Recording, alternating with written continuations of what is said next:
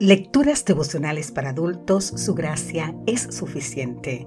Cortesía del Departamento de Comunicaciones de la Iglesia Dentista del Séptimo Día Gascue en Santo Domingo, capital de la República Dominicana.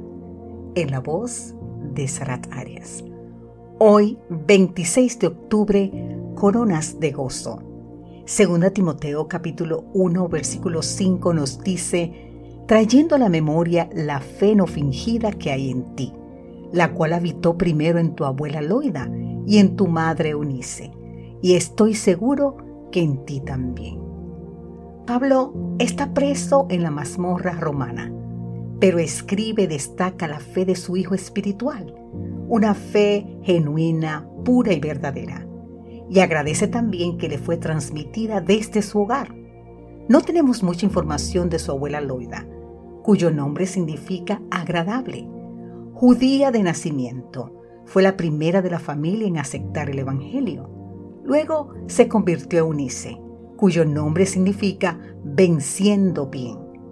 Loida y Eunice le enseñaron las escrituras a Timoteo, ya que su padre era griego y esto preparó el camino para recibir el Evangelio por medio de Pablo en su primer viaje misionero. Dios había ordenado a su pueblo que enseñaran a sus hijos cómo actúa Dios sus grandes obras, la liberación de su pueblo, las promesas de un redentor y su revelación en la naturaleza y en la escritura. Vemos la ventaja que tuvo Timoteo al recibir un ejemplo correcto de piedad y verdadera santidad. La religión era la atmósfera del hogar. El poder espiritual manifiesto de la piedad en el hogar preservó la pureza de su lenguaje y lo mantuvo libre de todo sentimiento corruptor. Esto fue así y seguirá siendo así con todos. Somos forjados en el hogar. Moisés en la humilde choza de Gosén, Samuel por la fiel Ana, Daniel antes de que el cautiverio le separara del hogar de sus padres, Jesús en Nazaret con María. Padres, hay una gran obra que ustedes deben hacer para Jesús. Satanás trata de aprisionar a los niños como con grilletes de acero, y ustedes podrán tener éxito en llevarlos a Jesús solo mediante decidios esfuerzos personales.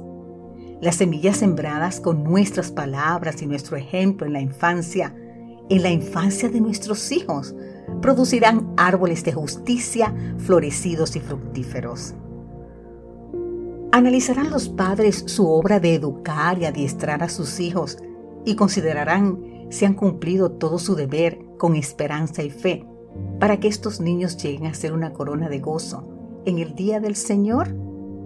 Padres, de ustedes depende el preparar a sus hijos para hacer la máxima utilidad en esta vida y para compartir con ellos al final la gloria que ha de venir.